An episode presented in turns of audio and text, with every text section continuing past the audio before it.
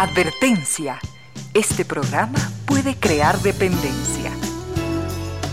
Dependencia de la buena música, del comentario oportuno, del momento poético, de las voces que siempre tienen algo que decir. Aquí se unen la música y la palabra, con cierto sentido.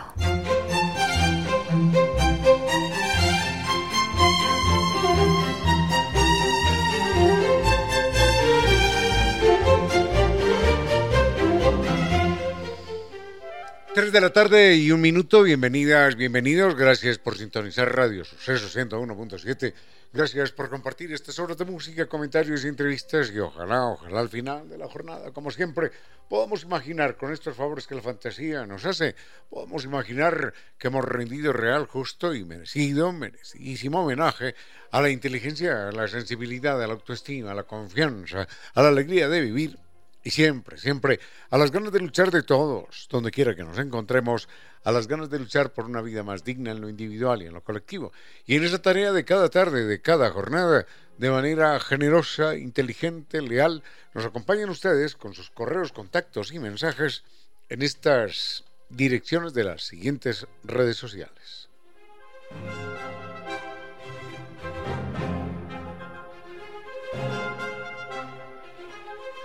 Nuestro correo electrónico de la radio es sucesos arroba radiosucesos.fm. Mi correo electrónico es ramiro 477 arroba gmail.com. En Facebook, con cierto sentido ese.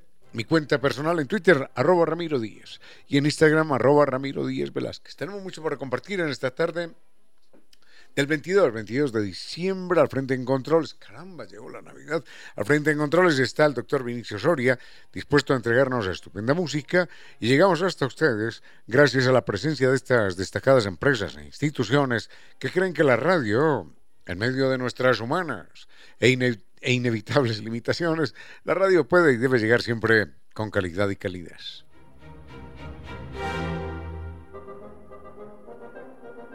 Nova Técnica puso fin al problema de la humedad por capilaridad ascendente. Este es un problema que nunca antes tuvo solución. Ahora, la solución es científica, técnica y con garantía de por vida. Contacte con Nova Técnica. El mail es ecuador.novatecnica.com, la página novatecnica.com y dos teléfonos, 098 2600588 y 098 8185 798.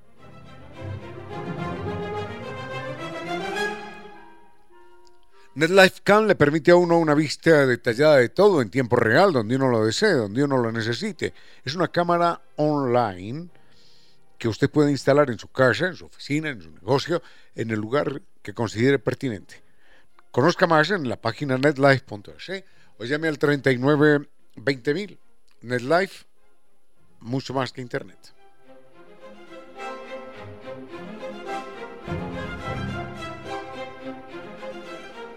Y de martes a domingo, todos los días son perfectos para disfrutar en Costa Sierra.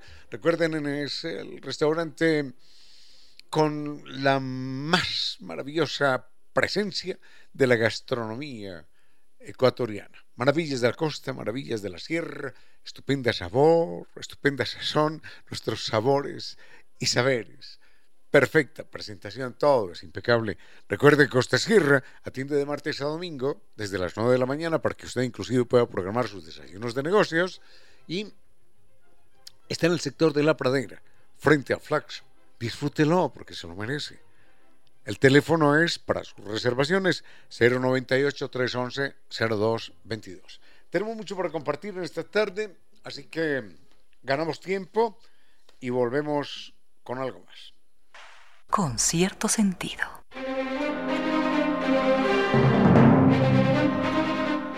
Gracias, eh, doña Gina, que nos dice a propósito que hace ya algunos meses, a propósito de algunos comentarios que hicimos sobre la antigua Roma, ella dijo que, que quería estudiar la historia de Roma por su cuenta. Bueno, cuando conozca algo de la historia de Roma nos cuenta, porque nosotros sabemos realmente muy poquito.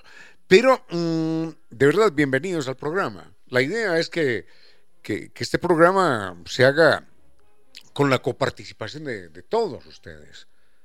Si alguien siente que conoce un tema muy a profundidad acerca eh, de la etología, de la conducta de las mascotas, que venga. Que si alguien sabe de astronomía o de botánica o del tema que considere pertinente o de la historia de los griegos o de la Edad Media, que venga. La idea es que nos, que nos alimentemos todos. De, nueva información, de nuevos conocimientos, de nuevos criterios. Así que, doña Gina, muchísimas gracias. Pero nos dice que, que tiene muchas dificultades cuando estudia la historia de Roma, claro, porque hay muchos, muchos nombres repetidos. Escipión el africano el mayor, Escipión el africano el menor, Escipión el africano el joven, bueno, siempre es así, ¿no? Eh, y no solo eso, sino que dice es muy difícil porque los hombres, y se pregunta por qué, bueno, por el machismo latino, ¿por qué los hombres en la antigua Roma teníamos tres nombres siempre? Y las mujeres solo un nombre. Enseguida quiero aclarar por qué esa extraña costumbre, por qué fulano de tal se llamaba Marco Tulio Emilio, por ejemplo. Y, y la mujer se llamaba, pues la hermana se llamaba Tulia. ¿Por qué? ¿Por qué esa diferencia? ¿Por qué los hombres tres nombres y las mujeres un solo nombre? Allí hay una historia importante que tiene que ver con la demografía y enseguida la vemos.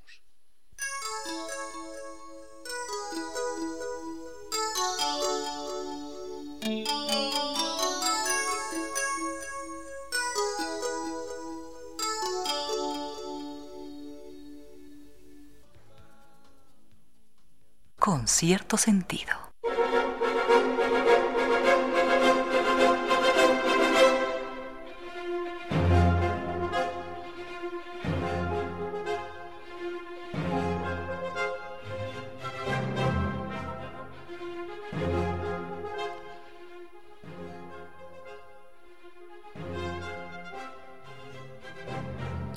Había una costumbre terrible en Roma una costumbre que significó de muchas formas, con otras circunstancias, significó la caída del imperio romano. Miren este absurdo, miren lo que significa ser machista a ciegas, fijarse un objetivo determinado y no entender que las medidas que se están tomando están afectando a ese objetivo. Roma lo que quería hacer era un imperio, y lo fue, ¿no? Es que imaginemos que hace dos mil años y más, Roma, Roma tenía conquistados territorios que iban desde Inglaterra, está muy lejos de Roma, hasta Egipto, que dominaban la mitad de Europa y el norte de África. Una sola ciudad. Eso es, es inconcebible en los tiempos de hoy. En aquella época ni se diga sin medidas logísticas, sin comunicación, sin internet, sin celular, sin nada, sin aviones, sin barcos, nada, nada. Todo era extraordinariamente primitivo. Y sin embargo llegaron a dominar aquello. Ahora, el problema de los romanos es que eran rabiosamente machistas y los hogares, esto es bárbaro, los hogares no tenían sino una hija más del 95% de los hogares tenían solo una hija cuando la tenían. A veces ni eso. El matrimonio que tenía dos hijas era mirado como una cosa rara, como que se les está ocurriendo a estos que tienen dos hijas. Entonces, cuando nacía la primera hija, venga, la cuidaban y demás. La segunda hija la segunda hija era desechada a las pocas horas de haber nacido, en el mismo momento. Eso era una costumbre bárbara. Yo no dirá así, una, una locura, una barbarie, una, una tragedia que eso suceda. Pero es que además, como Roma decía, es que lo que necesitamos es guerreros, soldados, y se pregunta uno, ¿y quién iba a dar a luz a los soldados? ¿Los otros soldados acaso? Se necesitaban mujeres, obviamente, para reproducir el imperio, para reproducir la población. Pero, si no había mujeres y había más hombres, ¿con quién nos íbamos a reproducir? Pues era verdaderamente absurdo aquello. Entonces se exigía que las mujeres se casaran antes de tal edad. Antes de los 18 años se tenían que haber casado. Y si no, bueno, era multa y cárcel y todo lo que se quiere imaginar. Los hombres nos teníamos que casar antes de los 20. También a la fuerza. Pero no había mujeres. Entonces, punto uno, la población empieza a caer.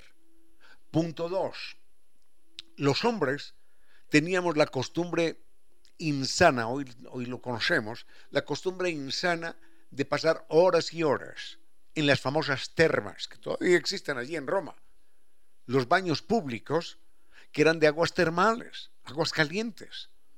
Entonces sabemos que los testículos, para poder mantener vivos los espermatozoides, necesitan estar por debajo de la temperatura del cuerpo por lo menos un grado y medio. Es decir, si tenemos 37 de temperatura, la temperatura de las glándulas reproductoras del hombre tiene que ser 35 y medio. Porque por encima de esa temperatura matamos a los espermatozoides. Entonces, los hombres pasábamos las horas y las horas metidos hasta la cintura en las termas. Estábamos virtualmente, literalmente, cocinando los espermatozoides. Y por eso la, la, la población romana cayó a límites dramáticos. Y por eso tenían que salir y buscar y capturar esclavos y capturar mujeres para poderse reproducir con ellas porque no había mujeres en Roma. Ahora, como había más hombres, entonces los hombres tenían muchos nombres para poderse distinguir unos de otros. Bueno, muchos nombres no. Los hombres normalmente teníamos tres nombres y las mujeres tenían uno solo. Ahora, esos tres nombres y el uno solo de la mujer estaban definidos por ley. Y enseguida les cuento cómo fue.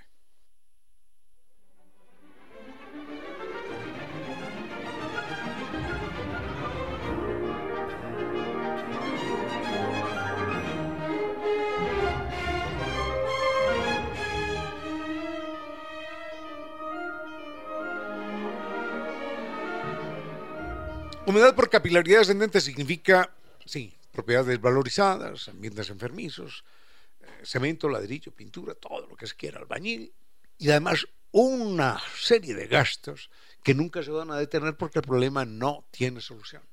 No, no la tiene. No la tiene si piensa que es cemento, ladrillo, pintura, albañil. No la tiene. A los dos, tres meses vuelve a aparecer. La solución contra la humedad por capilaridad ascendente es científica, técnica, con garantía de por vida y la entrega Kibli de Nova Técnica. El mail es ecuador.novatecnica.com, la página novatecnica.com y dos teléfonos, 098 2600588 y 098 8185 798. Con cierto sentido.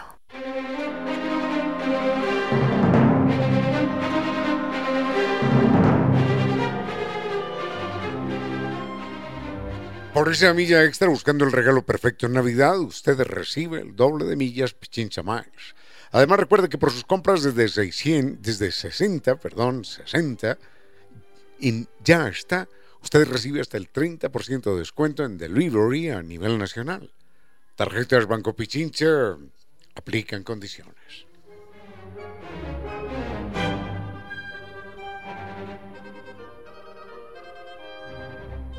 Vayamos con esto de los nombres. Los hombres en la antigua Roma, eh, por eso se complica a veces un poquitito la, el estudio, porque uno no sabe de quién, de quién están hablando en este momento, se pregunta uno.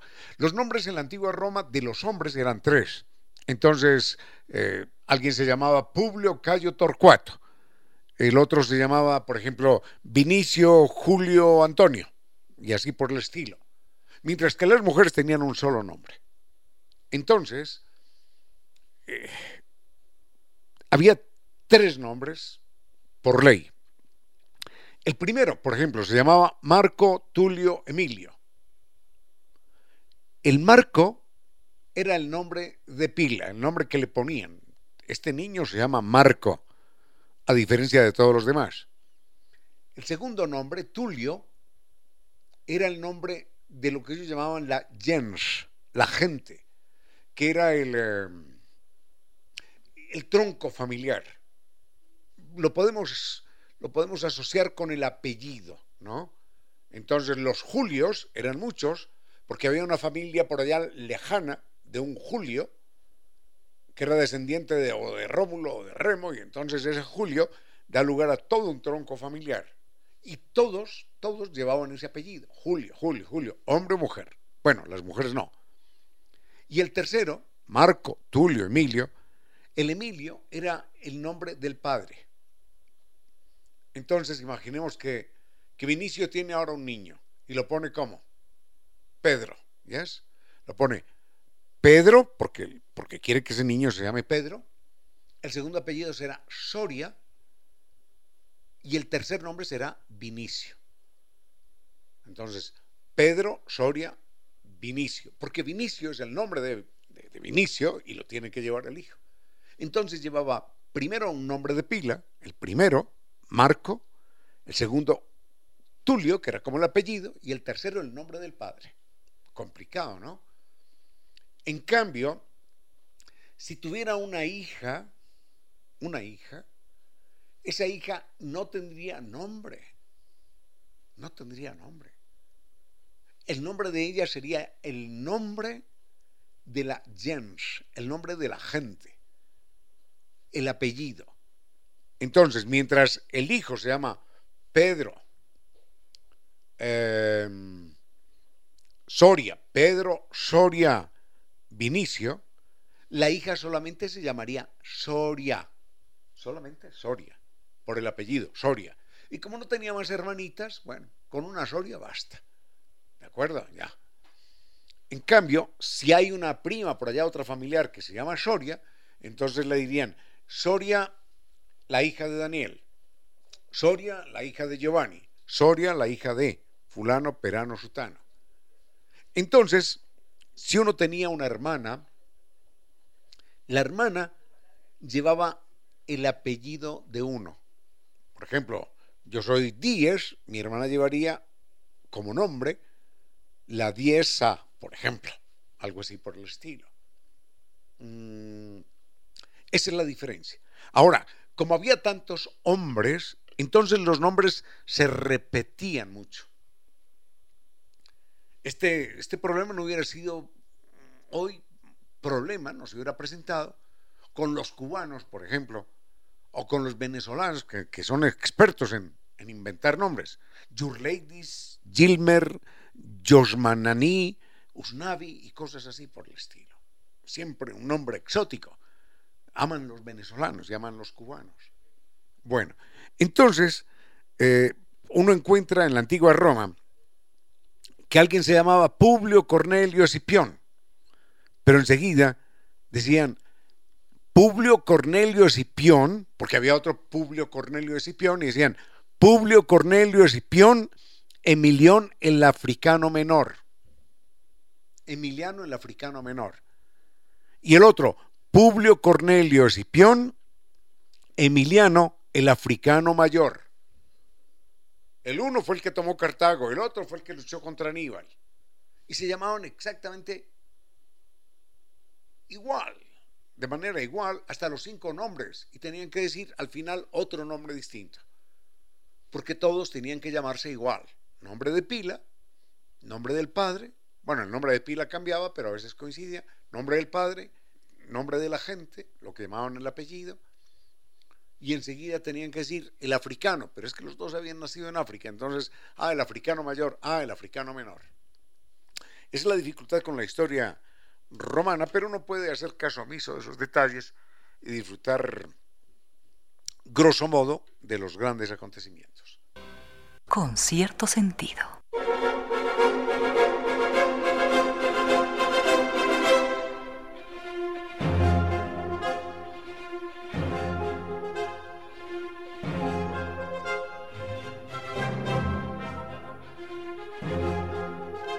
En esta Navidad nos conectamos con el planeta porque Amor el Jardín nos regala un Mercedes-Benz 100% eléctrico y podemos participar acumulando 50 dólares en compras hasta el 4 de enero del 23, por supuesto. Nos esperan para regalarnos, para entregarnos ese Mercedes-Benz 100% eléctrico. Nos esperan en el Mall Jardín.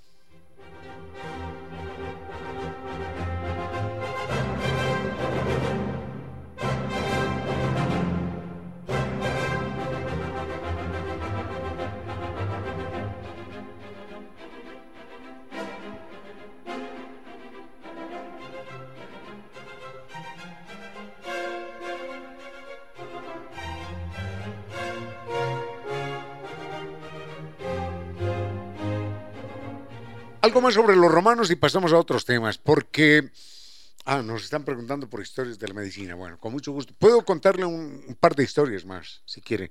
Ayer contábamos la historia de un médico famoso que fue Daniel Alcides Carrión, eh, médico peruano, hijo de un, de un lojano que en el siglo XIX viajó al Perú.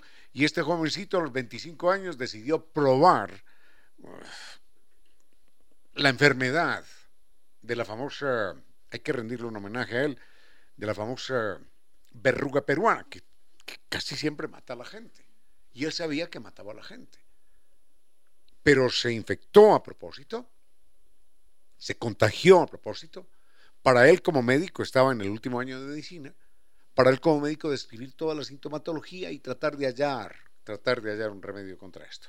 Bueno, eh, entonces me dicen si hay otras historias parecidas de médicos. Conozco una más de una, pero este es de la Universidad de Arkansas, de un médico Berk que, mm, que se hizo picar de un animal venenoso.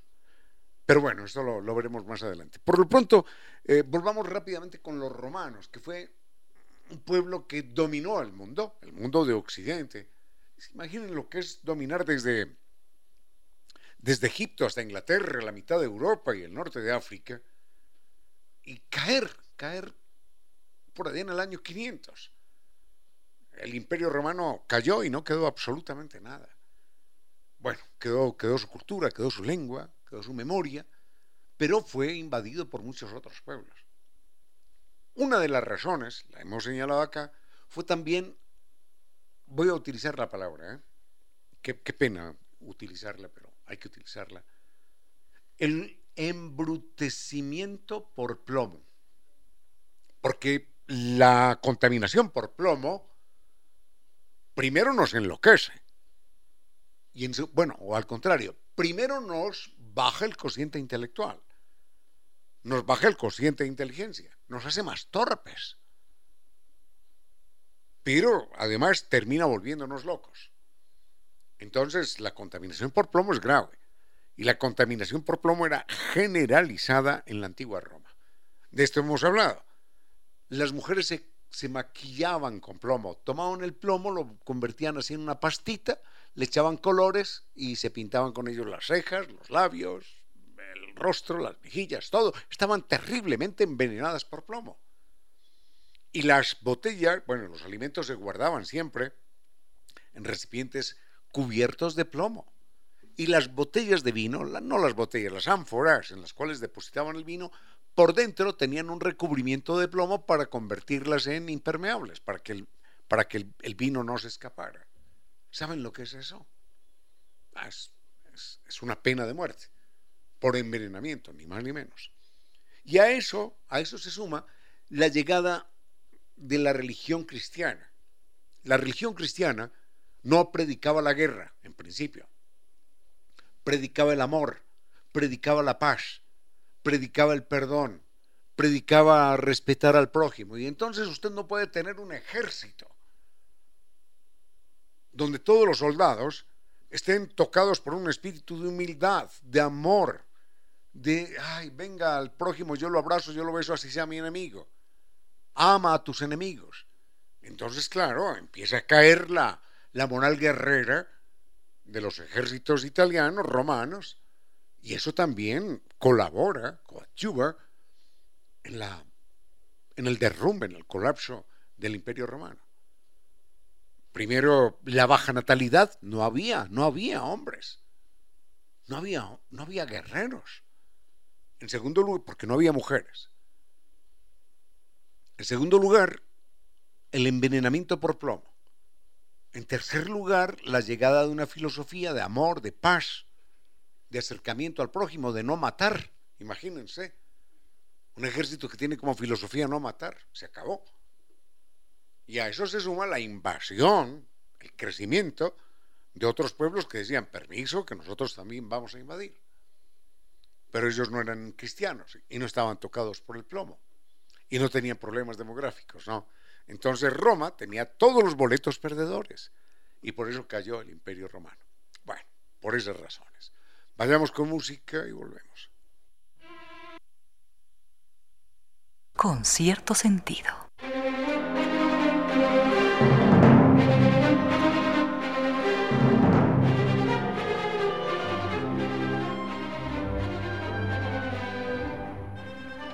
Costa Sierra, restaurante de las exquisiteces ecuatorianas.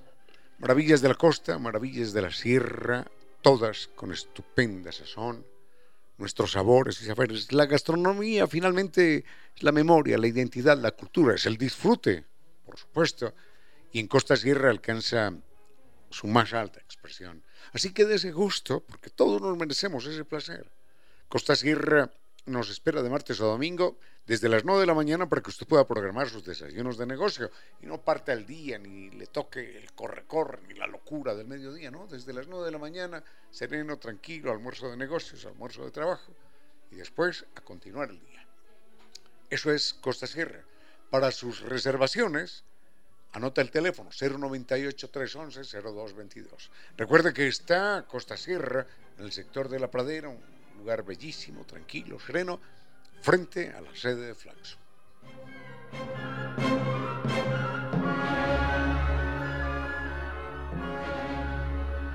Ayer eh, estuvimos comentando un poquitito acerca de la locura y recordábamos que los locos han sido mirados como, perdonen la expresión, ¿no? Pero no hay otra forma. Eh, los locos han sido mirados como, como animales raros, como amenazantes por las cosas que pueden hacer, por las cosas que pueden decir en algunas culturas. En el Medio Oriente, por ejemplo, entre, entre los judíos, el loco no era mal mirado porque inclusive la palabra loco en, el, en, en, la lengua de los judíos era la misma para profeta, porque a veces decían cosas que se cumplían, a veces cosas que no se cumplían. Pero mmm, la locura que después acometió duramente a Roma se mantuvo por muchas razones a lo largo de la Edad Media. Vaya uno a saber por cuáles, pero se mantuvo y los locos llegaron a ser, durante la Edad Media, un problema de salud mental, de, de salud mental digo yo, de salud pública. enseguida les cuento qué hacían las ciudades-estado de la Edad Media, qué hacían con sus, con sus locos. En un momentito les cuento con cierto sentido.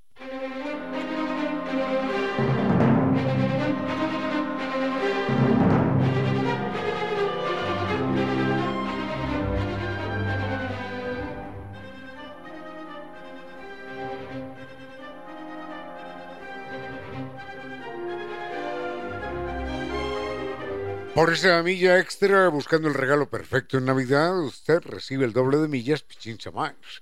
Además, eh, por sus compras desde 50 dólares en Dipaso, usted recibe un kit facial de regalo en todo el territorio ecuatoriano. Tarjetas Banco Pichincha aplican condiciones. Alguien, eh, don Sixto, ya, Don Sixto nos está preguntando acerca de la, de la bibliografía que estoy utilizando. Son comentarios saltones, no tengo ningún libreto conmigo. Son comentarios saltones desordenados de lo que me acuerdo y de, de lo que tengo borroso. Pero eh, le puedo señalar dos libros que mencioné ayer precisamente, ambos de Michel Foucault. Mm, no sé si se consigan, son libros muy escasos, muy antiguos además. Eh, historia de la locura en la Edad Media e Historia de la locura en la Edad Clásica. Eh, son dos libros de Foucault apasionantes. Eh, es lo único que he leído en relación con la locura. Ahora hay una novela que me la mencionó ayer también una muy apreciada oyente que se llama Los renglones torcidos de Dios. Los renglones torcidos de Dios es una novela de un, señor que yo al principio creí que era, que era italiano por el nombre.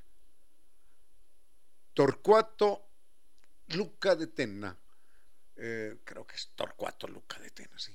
Torcuato Luca de Tenna, por, el nombre pensaba que era italiano, sucede que no, que no es italiano, es, es español.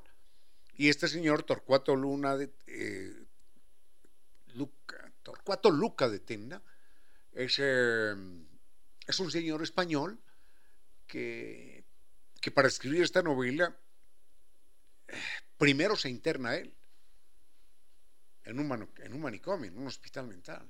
Claro, es, tiene que ser una experiencia extraordinaria esa, para poder tener elementos de juicio.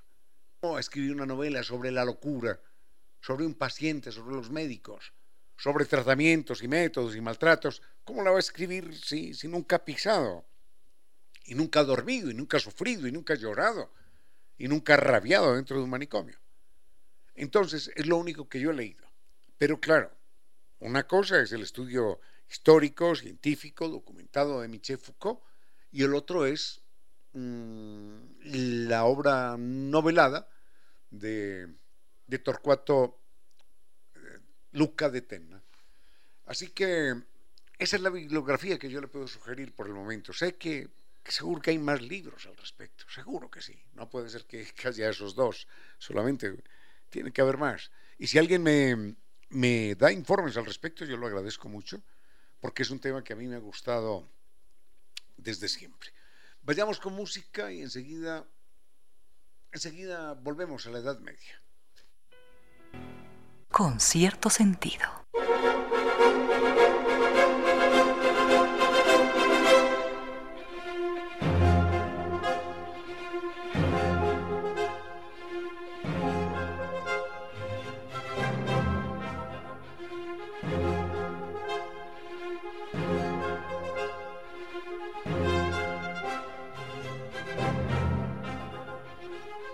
Antes de, ir eh, con, un poquitito de la locura en la Edad Media, eh, don Felipe Ramos, un queridísimo oyente de este espacio, eh, queridísimo amigo, nos dice que él leyó un libro de Khalil Gibran que se llama, de Khalil Gibran que se llama El Loco y otro que se llama Amigo Mío. yo recuerdo haber leído El Loco, pero hace mil años. De hecho, ya lo había olvidado, ¿eh? Y no tengo una idea muy, muy clara, muy nítida. Por eso les pido a ustedes que cuando tengan algo que aportar, me, pasen un dato, me pasen un WhatsApp, me pasen un mail, cualquier cosa, para poderlo compartir aquí. Ahora, si quieren venir un día al programa y hablar, perfecto. Entonces no puedo hablar de, de esas obras de Khalil Gibran, de Khalil Gibran, lamentablemente no. Yo lo recuerdo a él como a un, como un escritor místico. Él pertenecía a, unas una tendencia cristiana del Medio Oriente, copto, maronita, algo así por el estilo, que son cristianos, simplemente son cristianos, pero con, algunas jerarquías dentro de la iglesia egipcia o libanesa o árabe, por allá en todo caso, pero son, eh, son cristianos, en resumidas cuentas. Y mm, Khalil Gibran eh, es un personaje que, que, tiene una obra, yo no sé si fue premio Nobel de literatura, no lo sé.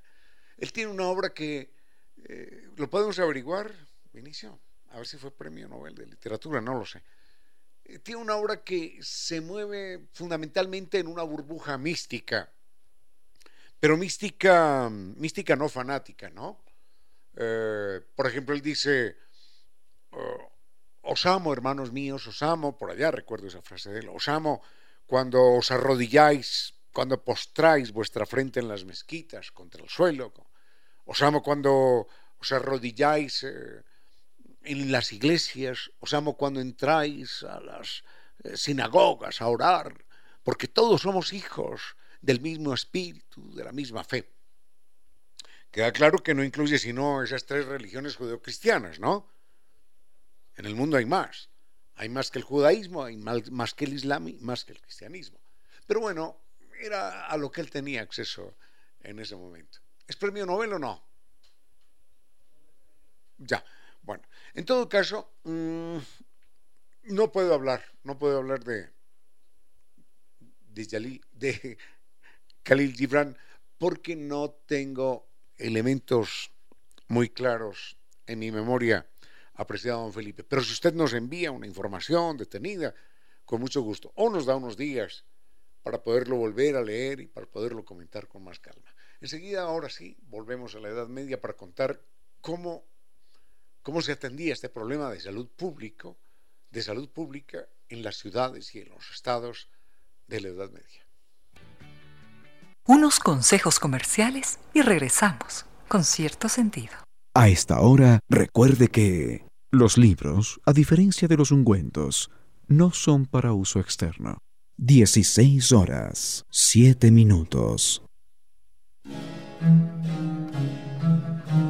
Muchacho que quedó huérfano de padre y madre a muy temprana edad y fue adoptado por su madrina, una mujer que le ofrecía una vida de aceptable comodidad.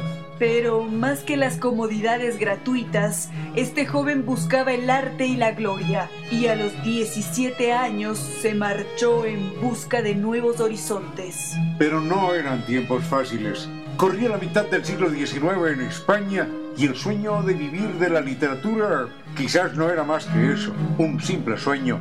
El joven se llamaba Gustavo Adolfo Becker, quien fuera conocido después como un sensible poeta de la escuela romántica. A Becker nunca le sonrió la fortuna y en alguna ocasión obtuvo un puesto como escribiente en un organismo gubernamental. Becker, que era además un gran pintor y dibujante, dedicó algún momento para pintar una escena de Shakespeare entonces el jefe lo descubrió y le dijo, Es usted un gran artista, señor Becker, pero mi oficina no necesita de vagos pintores. Vaya a pintar al parque, a la calle. Usted está despedido. Y Becker tuvo que abandonar aquel puesto oscuro y lanzarse a la aventura aún más oscura de intentar vender un cuadro hoy o un poema después. Hoy nadie recuerda aquel oscuro funcionario que no supo descubrir que su empleado era en verdad un brillante artista. Y de Becker en medio de sus infortunios nos quedan sus versos de amor.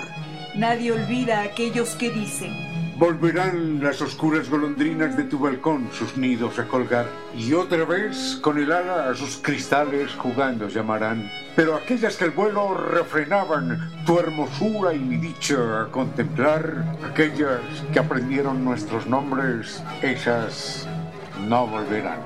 Becker estaba partiendo un día como hoy, muy joven, apenas a los 34 años de vida. Era un 22 de diciembre de 1870.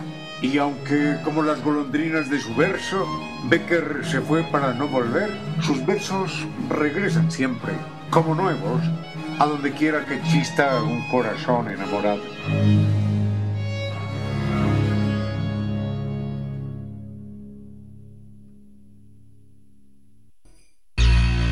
En referencia a lo efímero y frágil de la vida, y en alusión a que la vida misma puede terminar de golpe, sin previo aviso, Jorge Luis Borges decía en un verso, ¿quién nos dirá de quién en esa casa, sin saberlo, nos hemos despedido? Con su actitud de cada día, réstele posibilidades al verso de Borges. Súmele a la vida. Recuerde que en su casa lo esperan. Valore la vida. Conduzca con precaución. Sigue con ustedes, Ramiro Díez. Con cierto sentido.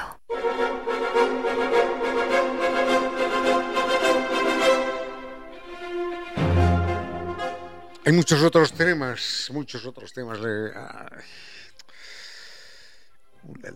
en un momentito vamos a intentar darle un orden a esto. Pero vayamos rápidamente con, con el tratamiento que le dan en la Edad Media y ahí ya cerramos lo de la locura.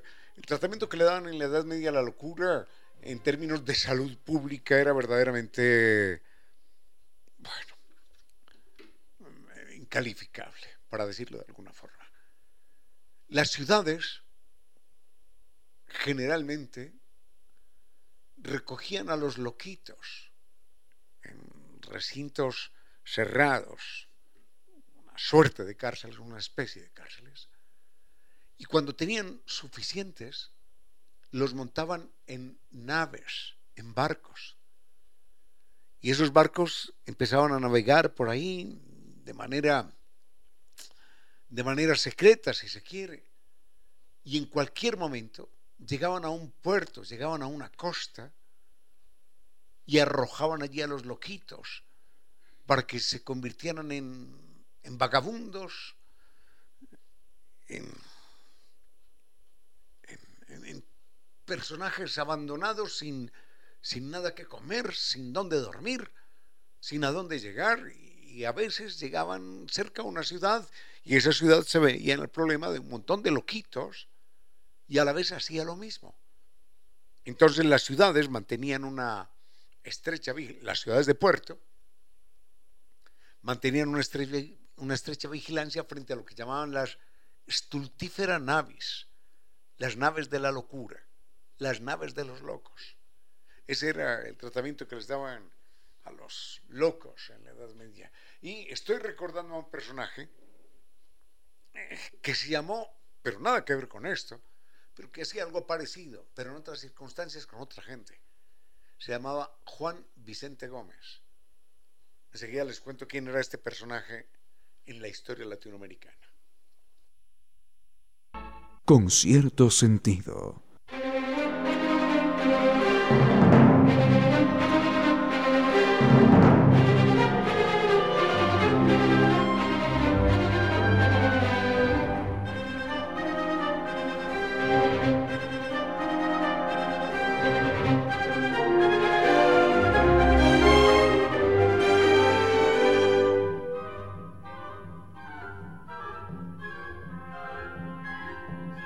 Por esa milla extra, buscando el regalo perfecto en Navidad, usted recibe el doble de millas Pichincha Miles.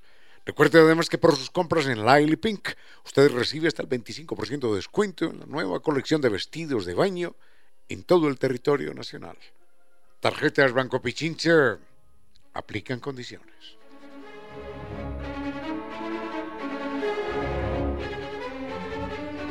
Salto de tema, no tiene nada que ver lo uno con lo otro, aunque eh, detrás de esta decisión, obviamente hay un loco, hay un psicópata, pero terrible. Y es que estábamos comentando cómo en la Edad Media existían las stultifera navis, las naves de los locos, que eran barcos que de manera clandestina zarpaban un día de puerto con los loquitos que la ciudad había recogido por aquí y por allá y los descargaba en medio de la noche en otro lugar. Y problema de los que lo recibieran. Por allá, este señor creo que vive por ahí unos 80 o 90 años, no sé, muere en los años 30. Es un señor venezolano que se llamó Juan Vicente Gómez. Cosa curiosa de este personaje, solamente es una curiosidad, seguro que ha habido muchos venezolanos, pero este es el más especial en ese sentido. Él nace el mismo día que nace Simón Bolívar, el mismo día, no el mismo año, pero la misma fecha. Nace, es decir, nace un 24 de julio y muere, casualmente también, el mismo día en el que muere Simón Bolívar. Muere un 17 de diciembre. La diferencia está en que Bolívar muere de 47 años y este señor de 90 o algo así. Y obviamente Bolívar es Bolívar y este señor es de lo peor que le ha podido suceder a Venezuela y al mundo. No, no, no aparece como loco, aparece como presidente como dictador de Venezuela. Durante 30 años, dictador de Venezuela. ¿Saben qué hacía este personaje? Este personaje, cuando la armada venezolana iba a descargar un, a descartar un barco, lo iba a descartar porque ya estaba viejo, porque ya no servía, porque ya, ya, ya, ya, ya estaba en sus últimas millas de navegación. Entonces lo cargaba no con locos, porque el loco era él, lo cargaba con gente pobre. Lo cargaba con mendigos, con niños pobres, con huérfanos, con mujeres pobres, con hombres que no tenían trabajo. Salían sus tropas a buscar pobres, a cazar pobres. Y llenaban aquellos barcos con 1.500, 2.000 pasajeros Y enseguida la, tripulación del barco abandonaba en lanchas rápidas. Lo, ah, lo ponía en alta mar. Y enseguida la tripulación del barco abandonaba por escalerillas, se trepaba a lanchas rápidas y habían dejado bombas que detonaban aquella nave con mil locos, con mil pobres, o más, con los que hubiera. Detonaba el barco y todos al fondo del mar. Ese era Juan Vicente Gómez durante 30 años, presidente dictador venezolano. Y uno se pregunta si los locos, bueno, el loco obviamente era el presidente, pero también los locos eran los millones de venezolanos que nunca hicieron nada, nada. Y los militares que le cumplían órdenes. ¿Cómo es posible eso?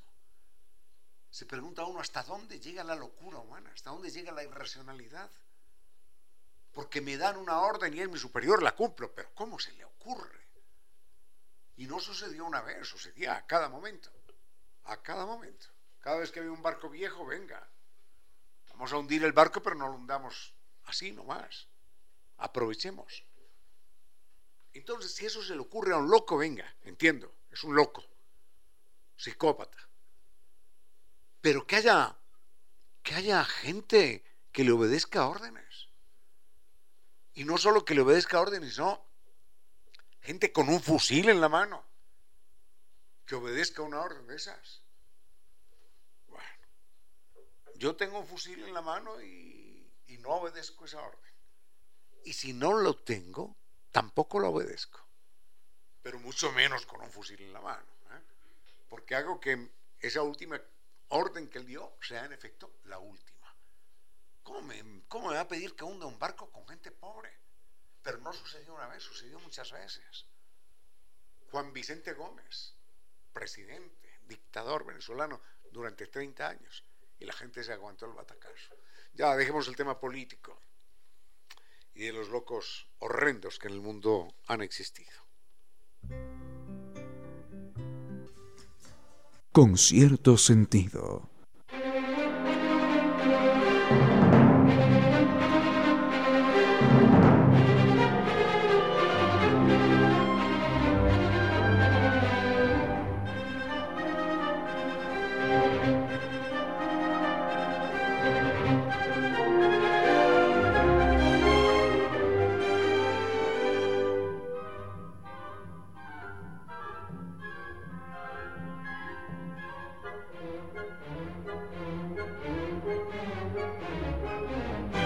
Por esa milla extra, buscando el regalo perfecto en Navidad, usted recibe el doble de millas Pichincha Miles. Además, recuerde que por sus compras en muebles Vera Vázquez recibe hasta el 60% de descuento en mercadería seleccionada y el 20% de descuento en reclinables. Válido en Cuenca y en envíos a nivel nacional. Tarjetas Banco Pichincha aplican condiciones.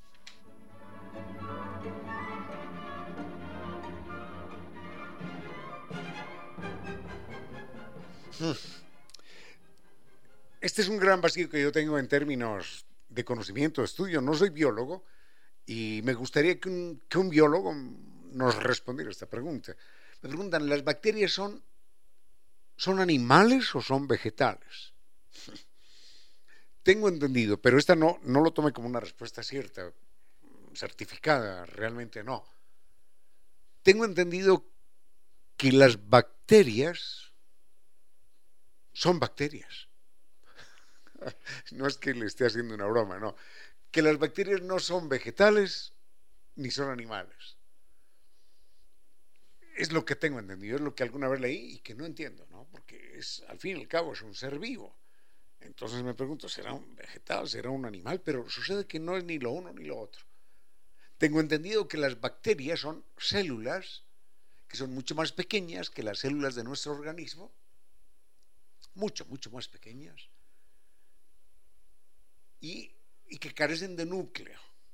Yo no sé cuál es la importancia, la trascendencia, la definición que le da el núcleo, pero en todo caso sé que carecen de núcleo, es lo que sé. Y es lo que sé también, bueno, le pongo dos ejemplos, o le pongo un ejemplo. Un hongo, por ejemplo, los hongos, que a veces vemos ahí en el bosque, en la tierra, naciendo junto a una madera, uno piensa que es un vegetal y sucede que, en biología no están, no, están, no están clasificados como vegetales.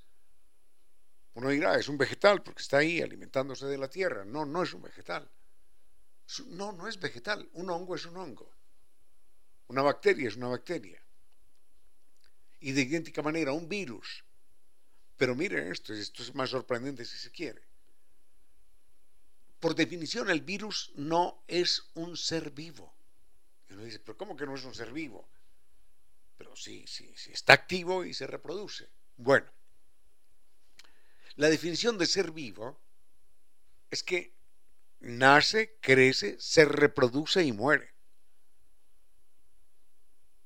Pero el virus no se reproduce. Dirán, oiga, ¿cómo que no se reproduce? Entonces, ¿de dónde viene el contagio del COVID, por ejemplo? El virus no se reproduce.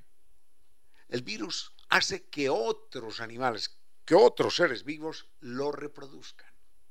Es, es una, es una cuestión que parece de magia, de brujería. Imaginemos que, tenemos conejitos. Entonces tenemos conejitos hembras, conejitos machos. Que tenemos em, ovejas.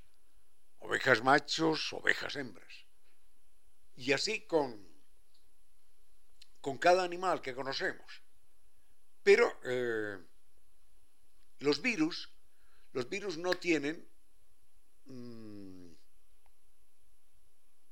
los virus no tienen virus hembras ni virus machos. Entonces, enseguida aclaramos esto, enseguida lo aclaramos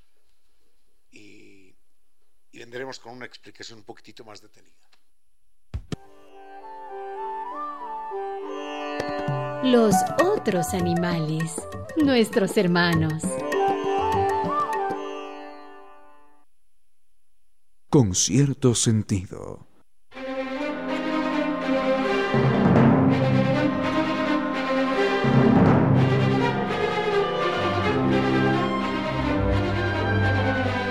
Decimos hace un momento que en esto de la biología no tengo ni la más remota idea, no soy biólogo, lo que hago es leer alguna cosa alguna vez y, no sé si lo entiendo todo. Entonces, eh, me preguntan, ¿las bacterias son animales o son vegetales? he leído alguna vez que las bacterias no son ni lo uno ni lo otro, que son simplemente bacterias. Que los hongos, por ejemplo, mm, esas setas que nos comemos, los, hongos, eh, no, son, no son vegetales, aunque veamos que nacen en la tierra. Y de idéntica manera, lo que más me sorprende haber leído en alguna ocasión es que dentro de, de las definiciones de la biología, los virus no son considerados animales. No, no, no, perdón, no son considerados seres vivos. Y uno dice, pero ¿cómo que no son seres vivos y se reproducen? Bueno, ellos no se reproducen y no se reproducen porque no existe virus macho y virus hembra. Y el virus no, no se duplica a sí mismo, no, como hacen algunas bacterias, algunas células, que se parten en dos y nace, nace otra, otro ser igual. En el caso de los virus, ellos lo que hacen es, como no existen hembras ni machos, lo que hacen es penetrar, tengo entendido, otra célula, el código genético de esa célula lo, desencriptan, lo, lo interpretan, lo enloquecen, y entonces esa célula lo que hace es reproducir los virus. A ver, intentemos, intentemos explicar esto. Imaginemos que solamente hay conejos, conejos machos, pero, pero no hay conejos hembras. ¿Cómo se reproduce un conejo macho? Entonces, si fuera un virus, ese conejo macho estaría con una gata, con un perro, con un rinoceronte, con un hipopótamo, con con una oveja, con lo que fuera, y el perrito, o el conejo, o la gata, o la oveja, o lo que fuera, entonces, después de estar con, con, el, con el virus este, ya no daría, no daría eh, el perro a, perritos, la oveja a ovejitas, no, no, la gata a gatitos, no. Daría origen a los conejos que son, que son los que, los que se han querido reproducir.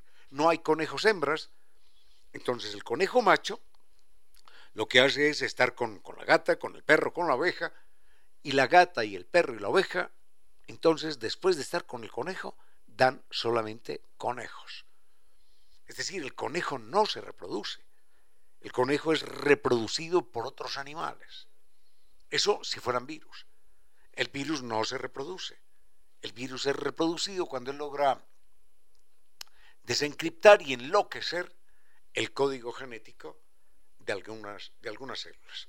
Esta es una explicación muy, muy, muy precaria, pero es lo que yo alcancé a, a mal entender en alguna ocasión. Con cierto sentido.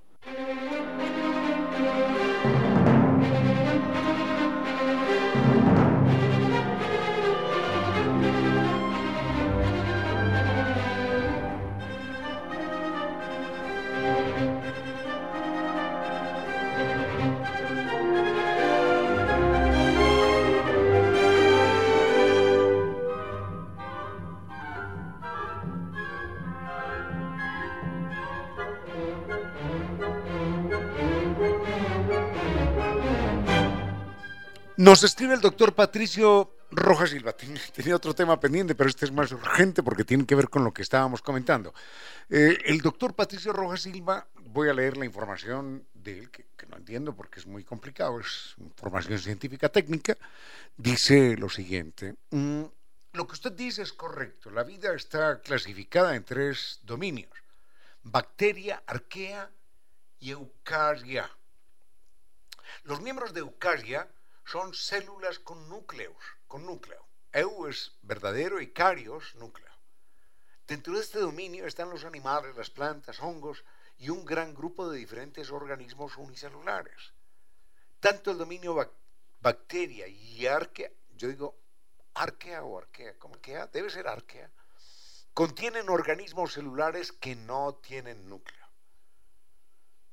Así que las bacterias son eso bacterias. Y son increíblemente diversas y están en todos los hábitats que alguien se puede imaginar.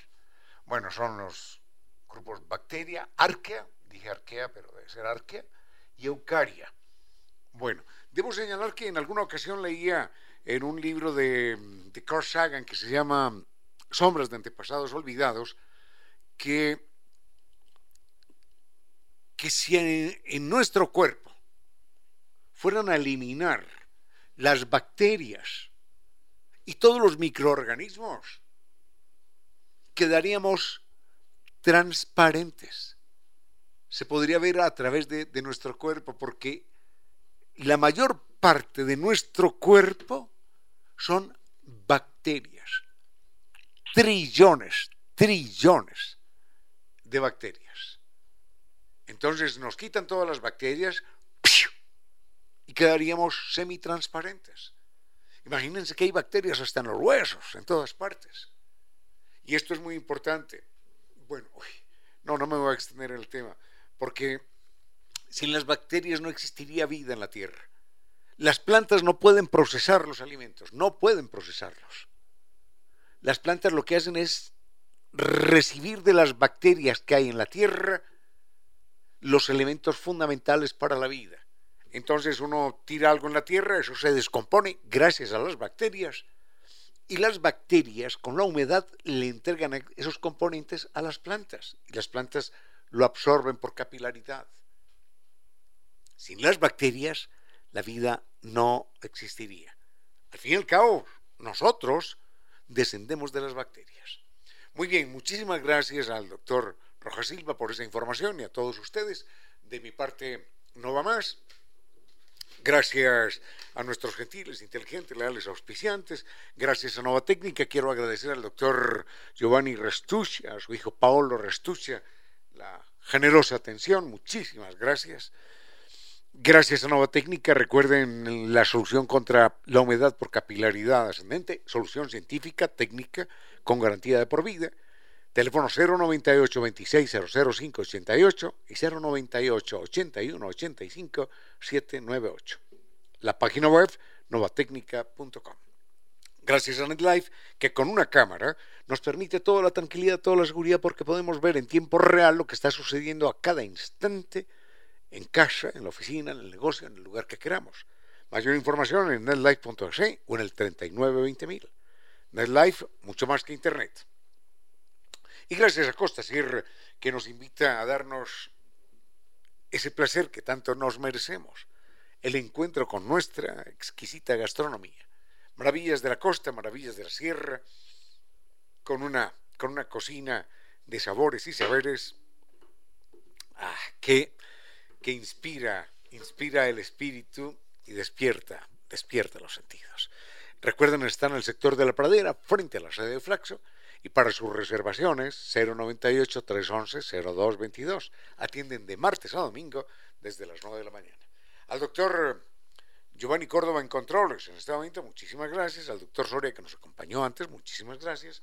Y le damos la bienvenida a doña Reina Victoria Díez con su vuelo de música y palabras. De mi parte no fue más por hoy. Fuerte abrazo. Los quiero inmensamente y hasta mañana.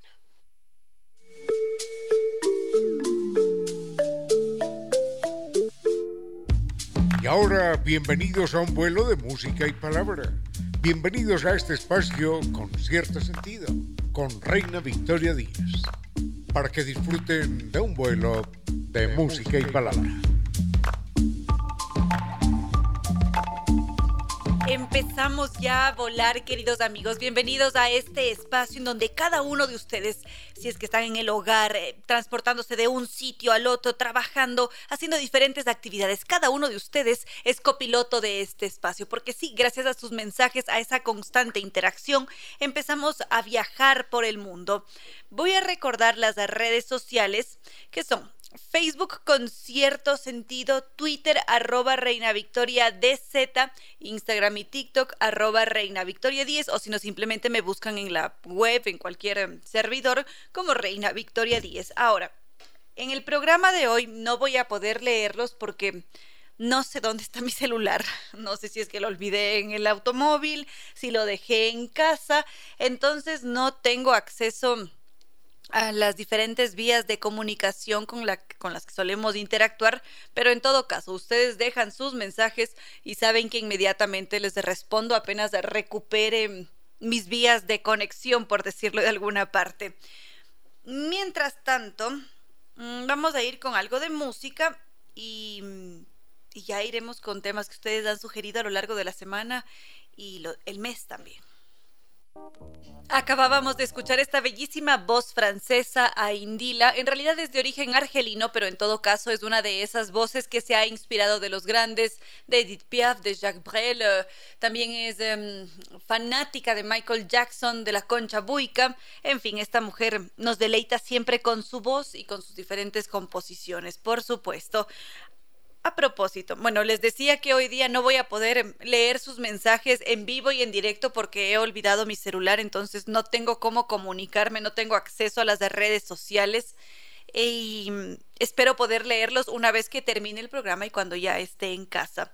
Por lo pronto, había estado conversando con algunos de ustedes sobre literatura, las redes sociales y claro, ayer conversábamos sobre esta aplicación Be Real, ser real, el impacto que tiene en las nuevas generaciones. Algunos me decían, no hay ningún problema si es que lo estás utilizando con tus amigos, pero hablábamos también en este espacio de lo que se está viendo a futuro, que es cuál es el análisis que han hecho los psicólogos, los sociólogos y cómo ven que esto sí que está afectando sobre todo a las generaciones más contemporáneos.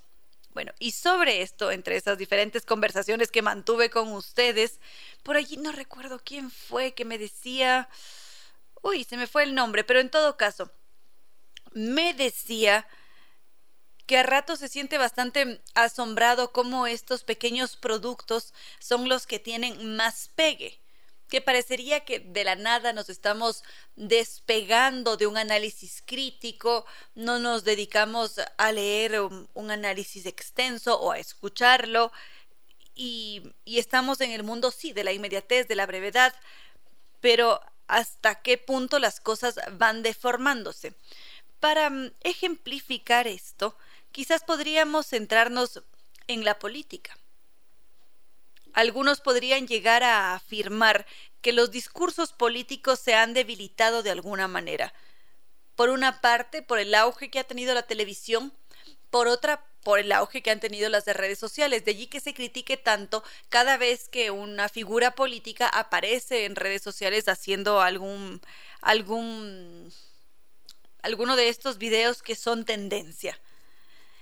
Entonces, la propuesta a las 5 y 8 de la tarde es que nos centremos en ese discurso político para ver si es que en efecto se ha debilitado en este auge de la televisión, de las redes sociales o no. Vamos con música.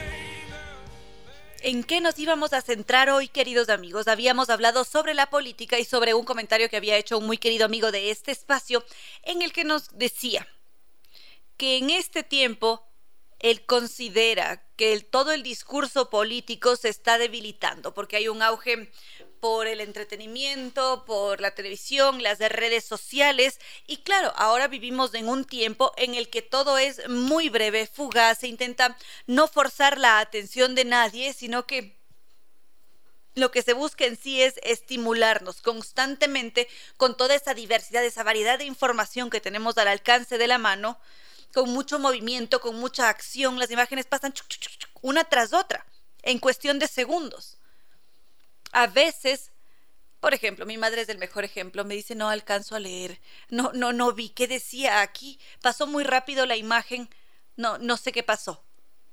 Pero los nuevos cerebros están configurándose de una manera distinta. Y es es esto, es lo novedoso, es lo que pasa rápido, es la acción, es el movimiento, lo que nos mantiene con atención precisamente. Y cuando todo sucede en pocos segundos, en el caso de un discurso político, nos preguntamos qué es lo que está pasando y cómo vamos a transmitir un discurso político cuando en realidad se requiere de tiempo de procesar la información. Pero no lo vivimos en este tiempo. Conforme pasan las décadas, solamente sigue deformándose esto, así como con las noticias. Muchos medios de comunicación, aunque se consideren serios, se valen de estos recursos para poder mantenerse vigentes. Entonces aparecen de allí estos titulares muy breves, son sugestivos algunos. Casi siempre se intenta que la persona no piense cuando los lee sino que entre más corto, mejor. Un video tiene que ser muy cortito, tiene que reproducirse de forma inmediata, porque lo que buscamos, lo que prefiere el ser humano per se, es el entretenimiento. Vamos a priorizar algo que nos entretenga por encima de una reflexión seria. Cuando hay que debatir algo importante, cuando hay que centrarse en alguna política de Estado, en algún cambio en la nación, quizás no nos vamos a sentir tan cómodos con este debate extenso, con la reflexión pausada, sino que más bien, por todo lo que hemos recibido por parte de la tecnología de la información, de la comunicación, vamos a esperar que nos hagan un show y que sea breve y que sea novedoso. No tanto que sea profundo. ¿Y dónde está la respuesta? Si es que esto no sucede, tiene que haber una razón de ser. ¿Qué es lo que hace que nosotros tengamos esta predilección por el entretenimiento? Evidentemente, esta pregunta es para ustedes, queridos amigos, las de redes sociales, porque saben muy bien que apenas tenga este celular entre las manos voy a empezar a responder esos diferentes mensajes. Entonces, Facebook con cierto sentido, Twitter, arroba Reina Victoria DZ, Instagram y TikTok, arroba Reina Victoria 10 y enseguida respondemos ¿Por qué? ¿Qué pasa en nosotros seres humanos para que prioricemos siempre el entretenimiento por encima de una reflexión sobre un tema tan importante como una ley de la nación? Respuestas de respuestas es lo que siempre está buscando el ser humano. Y nuestra pregunta de esta tarde había sido si es que mm, el discurso político ha empezado a debilitarse en estos tiempos del auge de la televisión, de las redes sociales, de las tecnologías de la información y la comunicación, en otras palabras. También les había dicho que hoy día no puedo responder sus mensajes todavía porque no tengo mi celular, entonces no tengo redes sociales, solamente este hermoso micrófono que me permite comunicarme con todos ustedes a través de esas diferentes vías. Algunos a través del dial 101.7, otros a través de la web www.radiolavida.com o www.radiosucesos.fm. Y el podcast con cierto sentido en sus diferentes plataformas, por supuesto. Entonces, respuestas, queridos amigos. ¿Qué pasa en nuestro cerebro para priorizar siempre el entretenimiento por encima de una reflexión, de un comentario crítico? Algo tiene que suceder con nosotros. Esto inmediatamente me lleva a pensar también en una, en una crítica que ha hecho uno de esos especialistas en medios de comunicación estadounidenses. Su nombre es Neil Postman. Y bueno, en todo caso, este hombre justamente habla sobre la deformación y sobre los intereses que tienen los seres humanos y cómo estos han cambiado a raíz de la aparición de la televisión y las tecnologías. Porque este hombre justamente habla sobre la importancia que puede tener para acceder a un cargo político la imagen. Cómo a uno de los senadores de Nixon se le pidió que rebajase 10 kilos para poder hacer una, mm, una buena campaña política. Entonces allí estamos priorizando, al parecer, la imagen. Para tener ese cargo de importancia política, tengo que verme bien. Y no nos centramos en cuál es su estudio. Es una persona que, tiene, que ha hecho carrera, que tiene experiencia en, en cargos políticos muchas veces nos centramos más en la apariencia que en los contenidos, en lo que nos parece atractivo. Es algo que no se puede dejar de lado, siempre intentamos no descuidarnos de esos pequeños detallitos, porque uno tiene que ser atractivo ante el público, porque se trata en realidad de un espectáculo. Y, y está, por supuesto, muy presente el, entretenimiento que había mencionado hace un momento. Y antes de responder a la pregunta, ¿qué es lo que nos pasa para que prioricemos siempre el entretenimiento? Recuerdo en este momento, por supuesto, a los dos referentes, Orwell y Huxley, estos dos seres humanos magníficos que, han, que nos han entregado libros de calidad y además que han hecho que, que nos aproximemos de una forma distinta a los seres humanos y cómo somos. Pero bueno, esos son otros temas. Volviendo con Huxley y el tema del entretenimiento, ese era uno de los grandes temores que tenía este hombre. Porque él decía que iba a llegar un punto en el que nos iban a dar tanto y tantas cosas que nos gustasen que de repente nos íbamos a privar de la información, nos íbamos a privar de ese análisis crítico, nos íbamos a hacer mucho más egoístas, pasivos, y parecería este un retrato de la actualidad.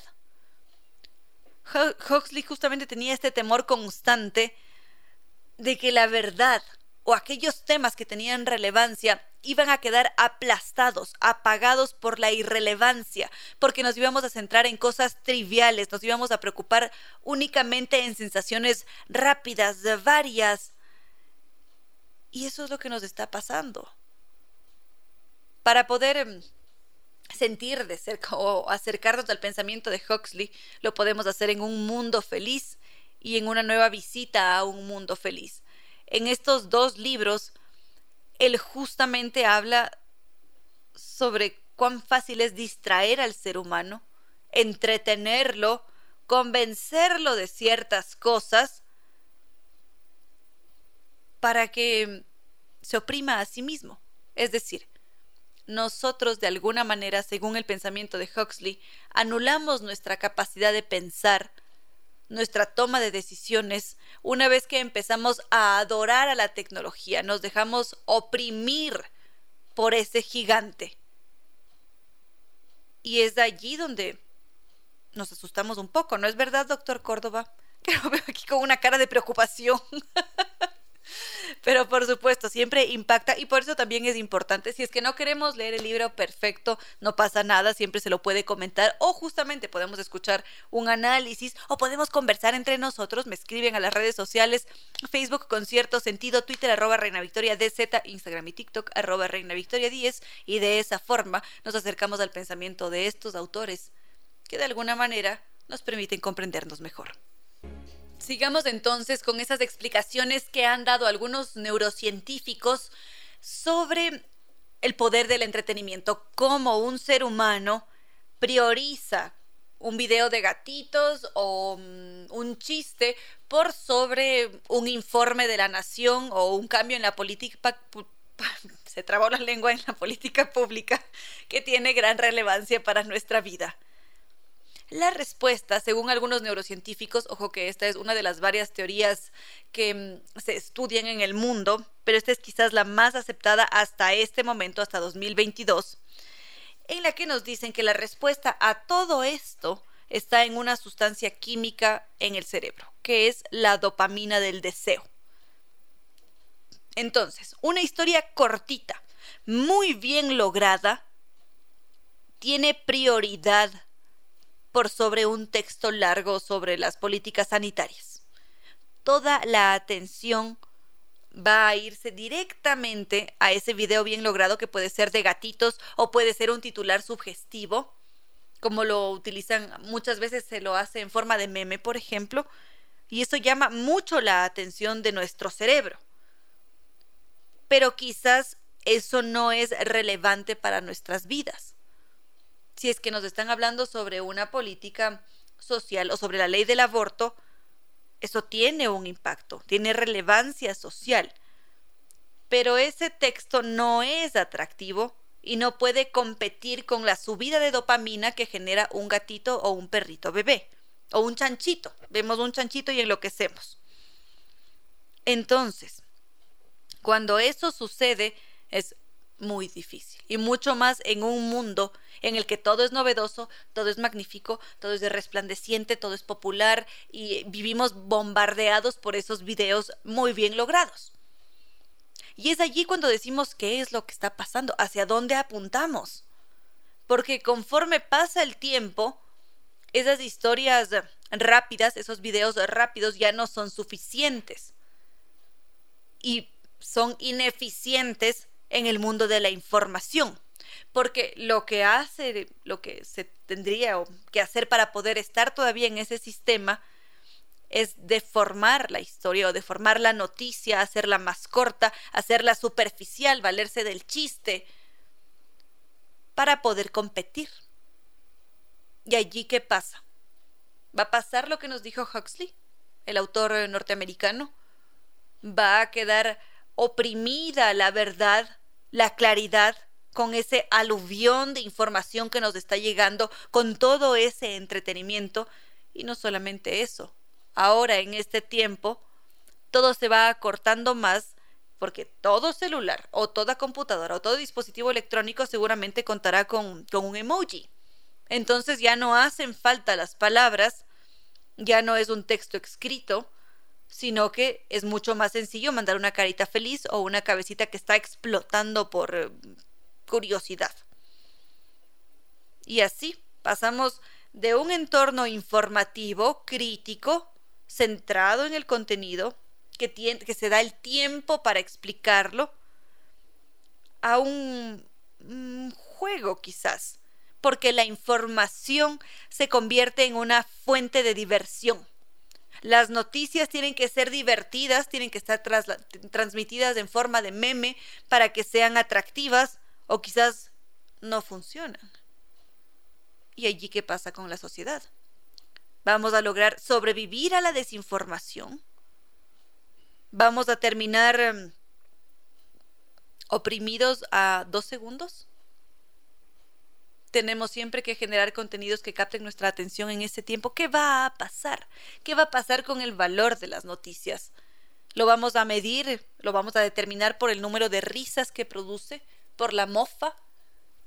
Es, es, es sumamente complicado este tema, queridos amigos. Vamos a ir con algo más de música y enseguida continuamos. Me hacen falta, queridos amigos, me hace falta esa interacción constante. Quiero ya recibir sus mensajes y como les había dicho, para quienes se hayan sumado un poquito tarde al programa de esta tarde, a este vuelo de música y palabra, me he olvidado mi celular, entonces no puedo leerlos en tiempo real, digamos, pero sí los voy a leer una vez que termine el programa de hoy y cuando llegue a casa porque no hay nada más que hacer. Pero bueno, en todo caso, ahora estábamos centrados en cómo nos estamos comportando como seres humanos, el poder que ha tenido la tecnología y todas las diferentes redes sociales, las diferentes formas de comunicación que han hecho que de alguna manera mm, nos alimentemos siempre de entretenimiento, que se priorice el entretenimiento por encima de un análisis crítico, de un debate, diferentes cosas. De alguna manera, como ya lo había mencionado antes, sentiríamos que estamos viviendo algo parecido a Un Mundo Feliz de Aldous Huxley. Para quienes no lo hayan leído, Huxley es este autor estadounidense que se centró en, en, una, en un mundo en el que el ser humano se veía privado de su madurez, de su historia, de, su vida, de su autonomía, por una opresión. Pero esa opresión no es impuesta como lo veía George Orwell en 1984, porque él hablaba de un gran hermano que nos oprimía a todos. Huxley, en cambio, decía que nosotros llegábamos, íbamos a llegar a adorar a ese opresor y adorar a las tecnologías y que así poco a poco íbamos a dejar de pensar. Nos iban a entregar tanto o nos íbamos a sentir tan felices que nada más iba a hacer falta. Entonces, Huxley tenía mucho miedo de llegar a un punto en la sociedad en el que los libros ya no iban a ser necesarios, porque nadie iba a tener interés en leerlos. Huxley consideraba que no hacía falta que alguien prohibiera los libros, a diferencia de Orwell, sino que nosotros como seres humanos nos íbamos a privar de toda información, nada nos iba a interesar porque lo íbamos a tener todo en bandeja de plata y entonces íbamos a entrar en este estado pasivo y egoísta. Y así, poco a poco íbamos a, a entrar en un estado letárgico, en un estado vano, en donde ya no iba a ser necesario combatir la tiranía ya no iba a hacer falta sentir con intensidad, sino que simplemente nos íbamos a entregar al control, y ojo con esto, a raíz del placer. Es decir, así como lo vivimos ahora, las de redes sociales, los videos, nos llenan de emoción, nos ponemos muy contentos cada vez que recibimos una notificación y, y luego compartimos ese videíto y, parece que todo está bien, hay mucho placer en esta, en esta dinámica y para eso está pensada la red social. Es decir, ya se han hecho algunos análisis neurocientíficos sobre este tema que lo confirman. Y el temor de Huxley hace mucho tiempo atrás era que aquello que nosotros adorábamos, que nos hacía sentir bien, iba a terminar por arruinarnos. ¿Qué parecería que es lo que nos está pasando ahora? Es decir, no se sabe, es un planteamiento en, en este mundo tan extenso con sus contradicciones. Pero bueno, por lo pronto, creo que podemos dejar allí el tema. Vamos a ir con otro tema musical y enseguida continuamos. Con cierto sentido.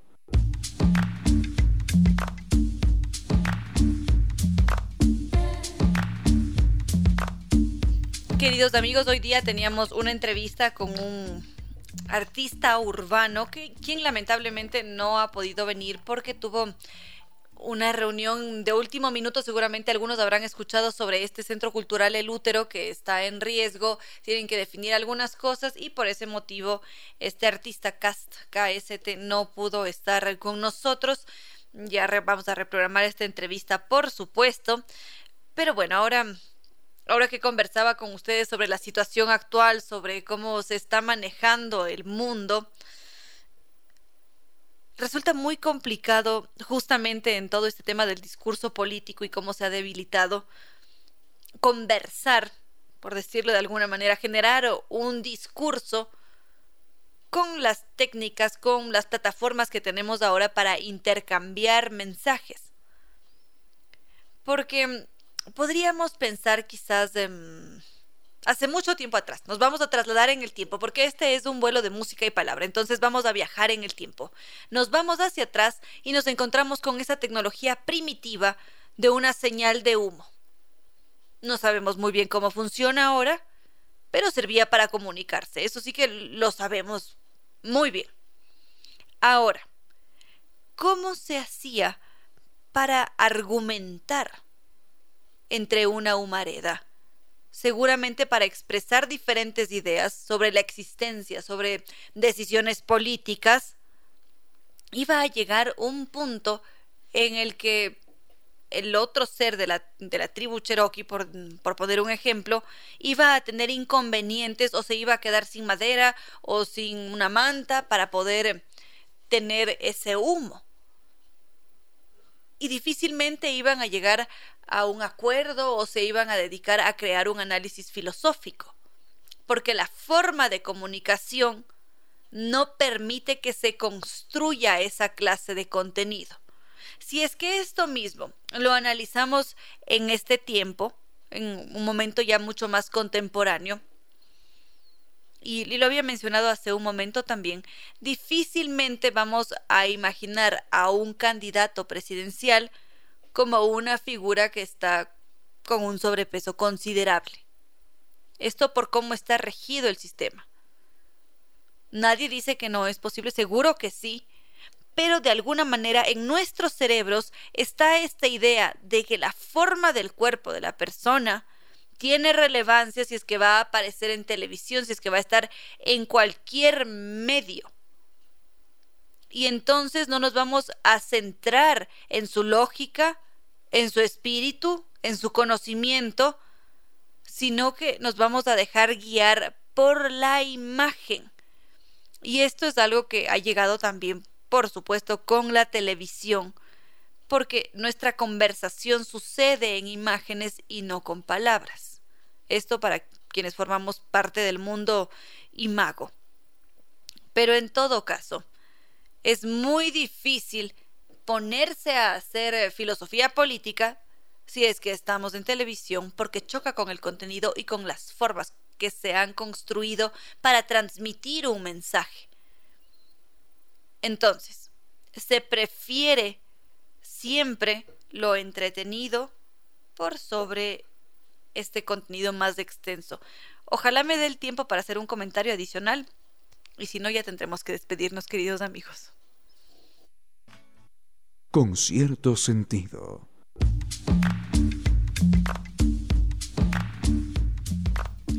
Comentario adicional, queridos amigos, muy breve antes de despedirnos sobre todo este tema del contenido, de cómo se ha ido deformando la información, cómo cada vez nos centramos más en el entretenimiento. Y hay algo que es sumamente importante que hay que, que, hay que tener siempre presente, y es que nuestros discursos se configuran a partir de los medios que tenemos para comunicarnos.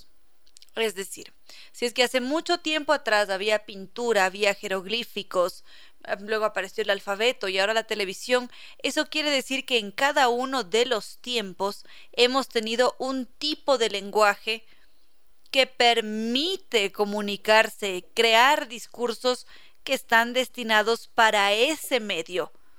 Es decir, es el medio el que configura el pensamiento, sus formas de expresión, la sensibilidad.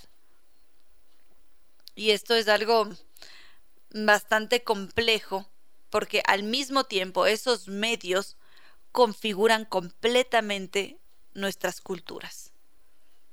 Esa es eh, la realidad que se vive hoy en día. Y así como, como dato curioso, anteriormente no existían las noticias del día. Este es un concepto más bien reciente, aparece con el telégrafo, porque antes simplemente no podían existir no había los medios para expresar esa noticia del día. Evidentemente las catástrofes naturales sucedían, había guerras, había incendios, mmm, amores, tantas cosas que pasaban en el día a día y alrededor del mundo, pero no las conocíamos porque no había la tecnología para anunciar esos sucesos.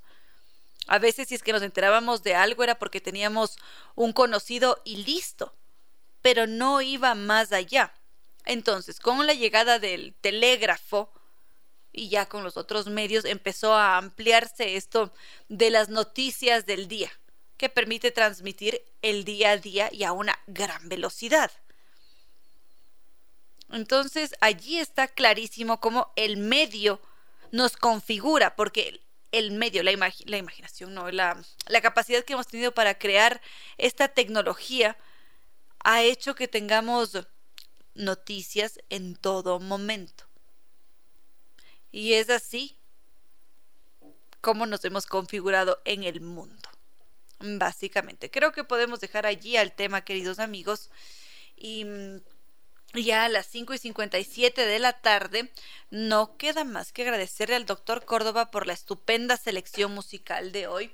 También a nuestros queridos auspiciantes, NetLife, Nova Técnica, Restaurante Costa Sierra, y, y, por supuesto a cada uno de ustedes, queridos amigos, que nos han acompañado a lo largo de todos estos días, semanas, Gracias siempre por estar, por interactuar a través de las redes. No lo olviden, Facebook con cierto sentido, Twitter arroba Reina Victoria DZ, Instagram arroba Reina Victoria 10, lo mismo para TikTok. Siempre es un verdadero placer poder conversar con ustedes. Hoy no lo hicimos en tiempo real porque no tengo mi celular conmigo, pero ya mañana lo retomamos. Hoy día, por supuesto que llego a casa y les respondo a cada uno de ustedes personalmente. Y mmm, nada, Ahora sí, no queda más que decirles que no fue más por hoy, que los quiero mucho y que mañana viernes nos volvemos a encontrar para volar una vez más muy por lo alto porque cerramos la semana.